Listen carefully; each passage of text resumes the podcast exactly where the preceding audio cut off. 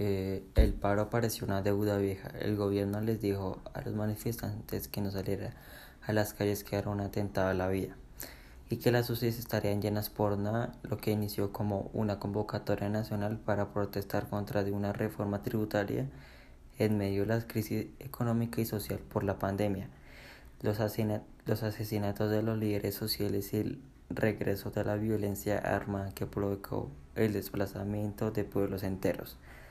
Las masacres que, que quisieron rebautizar como asesinatos colectivos el hambre de los, de los trapos rojos en las barriadas de los campos. La cifra en velocidad de 6.402 personas asesinadas extrajudicialmente por los miembros del ejército, que por salir a protestar a las calles por el abuso policial tuvieron que lidiar con la Fuerza Armada. El gobierno los llamaba criminales. El expresidente Álvaro Uribe Vélez después de que manifestara a favor de, la, de que tanto policía como el ejército nacional utilizaran sus armas para protegerse del vandalismo. A los que se llaman supuestamente vándalos y criminales les empezaron a disparar. Eh, desde el 28 de abril, el primer día del paro, cambiaron las cifras de contagio y muertes en UCI por muertes de bala, desapariciones, hostigamiento y, y abusos sexuales y el COVID pasó a segundo, a segundo plano.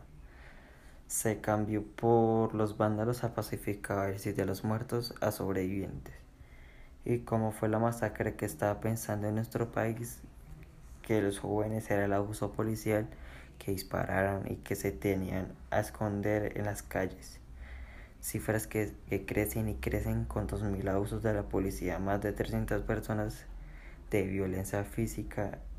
Eh, alrededor de 40 personas asesinadas, más de mil personas de detenciones arbitrarias, alrededor de 400 intervenciones violentas, casi, casi 30 agresiones en los ojos y 12 víctimas de abuso sexual por la fuerza pública.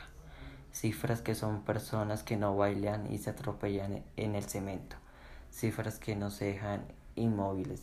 El el joven Lucas que se le diagnostica muerte encefálica y, y, es normal que y no es normal que los padres tengan que enterrar a los hijos. Un joven fallecido identificado como Nicolás Herrera, colombiano, es distinta por su violencia colombiana es distinta por su forma de protestar, pero las desigualdades se transmiten en frustraciones y la desigualdad no es un término económico sino también una sensación y una postura moral del mundo que nos tocó vivir.